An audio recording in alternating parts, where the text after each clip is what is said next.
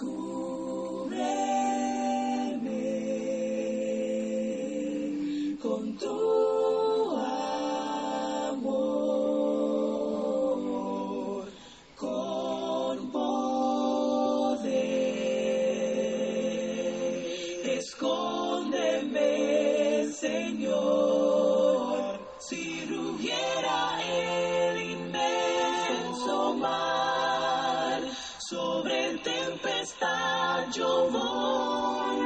Una vez más, gracias damos a Dios por la oportunidad que nos da de meditar en su palabra. Gracias a cada uno de ustedes por tomar de su tiempo y así juntos poder conocer la voluntad de nuestro Dios. Reciban salud de la Iglesia de Cristo en Siquirres. Es un gran privilegio y una bendición muy grande el poder compartir la palabra con cada uno de ustedes. La necesidad urgente que tenemos de conocer la voluntad de Dios es la que nos anima a poder compartir la palabra de Dios con cada uno de ustedes y así poder conocer qué es lo que Dios quiere en nuestra vida. Situaciones que ocurren en nuestra vida muchas veces, las cuales llegan a estorbarnos para poder ver lo que Dios quiere enseñarnos a través de su palabra. Debemos de considerar que Dios a través de su palabra nos habla, nos instruye para que podamos nosotros hacer conforme a su voluntad y así poder prepararnos para el gran día del juicio final. Habacuc capítulo 1 versículo 2 dice, ¿Hasta cuándo, oh Jehová, clamaré y no oirás? Y daré voces a ti a causa de la violencia y no salvarás. La desesperanza nos conduce a rendirnos a Satanás. El verlo todo negro nos enseguece. Creemos que no podemos ganar. No tenemos esperanza. La sabiduría de Proverbios advierte con estas palabras diciendo, si fueres flojo en el día de la angustia, tu fuerza será reducida. Proverbios 24:10. Jeremías proporciona una acertada descripción de los que están agobiados por la desesperanza, diciendo, es en vano. Jeremías 18:12. Los que se rinden a la desesperanza no pueden disfrutar la victoria que viene por confiar en el poder de nuestro Dios.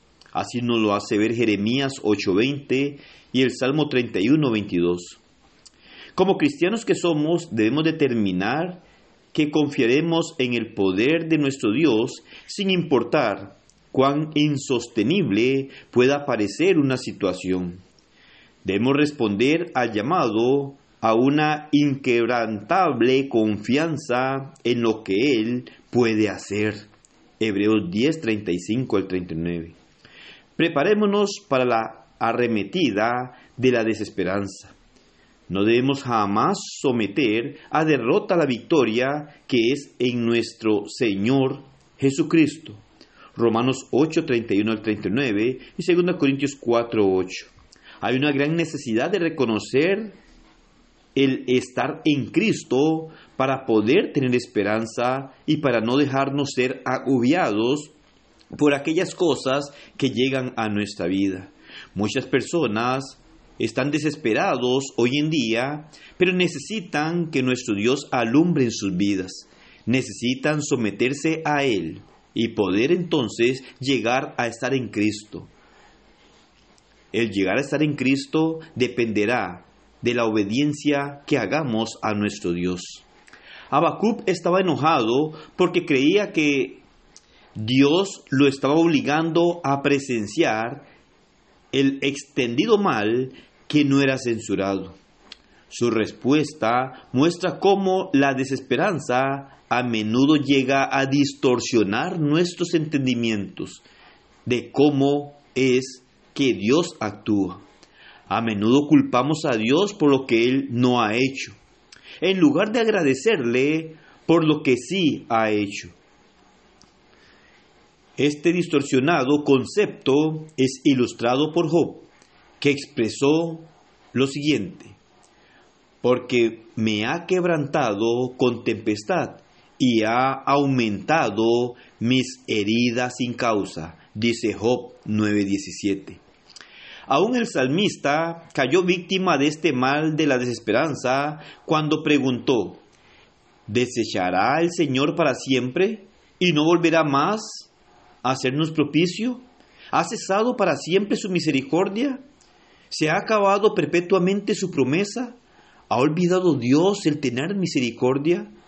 ¿Ha encerrado con ira sus piedades? Salmo 77, 7 al 9.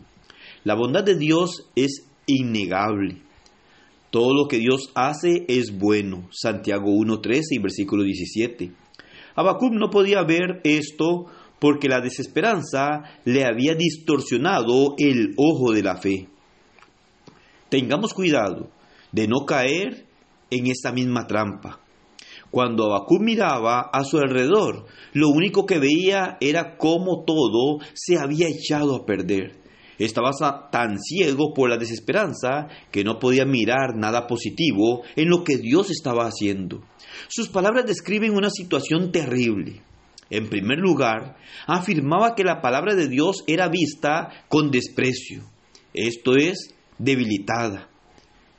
Esta palabra se refiere a algo que está muerto, sin fuerza, paralizado.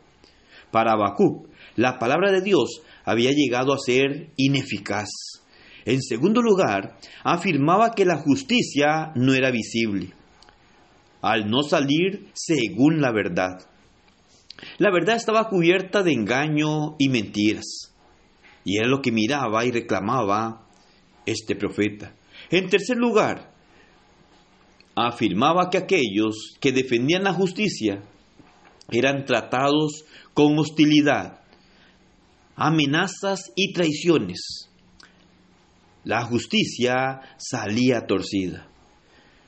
Todo lo que era, llegaba a relacionar con la verdad era maltratado y parecía que no había nadie, ni siquiera Dios, que corrigiera el asunto.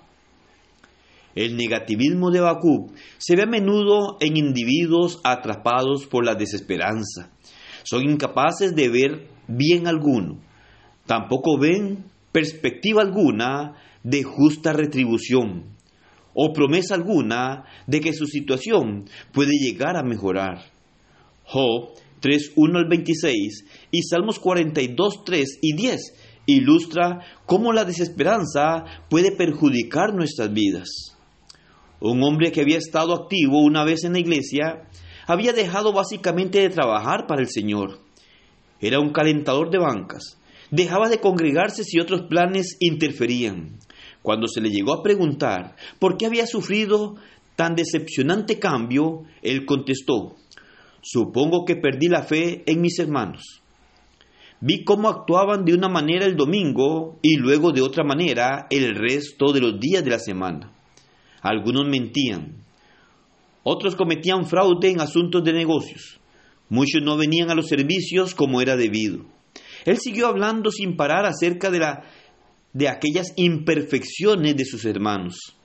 Este hermano había sido vencido por la desesperanza y solo podía ver lo negativo. No acertaba a entender que si Cristo hubiera usado este mismo estándar, él también habría renunciado a su misión. Nuestro Señor soportó a Judas, un traidor sin fe, a Pedro, un arrogante hablador. Cristo estuvo continuamente en medio de fariseos hipócritas y de hombres de negocios sin escrúpulos, que disimulaban su maldad con piedad. A pesar de esto, no se rindió. Debemos seguir el ejemplo de nuestro Señor Jesucristo para evitar el peligro de la desesperanza. Nadie en la iglesia del Señor es perfecto. La iglesia del Señor está compuesta de muchos imperfectos, porque no somos perfectos en realidad. Si bien algunos decepcionan, no todos lo hacen. Si bien algunos viven incorrectamente, no todos lo hacen para que podamos evitar ser desanimados por el negativismo de la desesperanza, debemos hacer lo que Cristo hizo. Debemos hacer la obra que tenemos por delante, no permitiendo que la desesperanza centre nuestra atención en lo negativo. Puede que haya muchos aspectos negativos delante de usted, como los hubo delante de Abacú, pero no sea ciego a los aspectos positivos. Busque el bien que siempre está presente. Solamente debemos poner atención y dejar de ver lo negativo, para que Dios llegue a iluminarnos y así poder ver el bien y mantenernos haciendo el bien del cual Dios se agrada. Y así glorificaremos a nuestro Dios. Sirvámosle a nuestro Dios y dediquémonos a Él. No ponga su mirada en los hombres, porque somos imperfectos. Antes busquemos agradar a Dios y a mejorar nuestras vidas para con los demás y para con Dios. De esta manera Dios podrá llenarse de complacencia al mirarnos haciendo lo que a Él le agrada. Y de esta manera podremos mantenernos y estar en Cristo. Usted, si no está en Cristo, Dios le da la oportunidad para que le obedezca y pueda ponerse en Cristo para iniciar teniendo una esperanza. Y la mejor esperanza que puede existir para el ser humano es llegar a morar eternamente con nuestro Dios. Dios nos da esa esperanza, nos da esa posibilidad. Solo debemos de ser obedientes a Él y hacer conforme a lo que Él ha establecido. Que el Señor le bendiga y pase un excelente día. Sobre tempestad yo volaré, por las aguas yo caminaré, descansaré por siempre,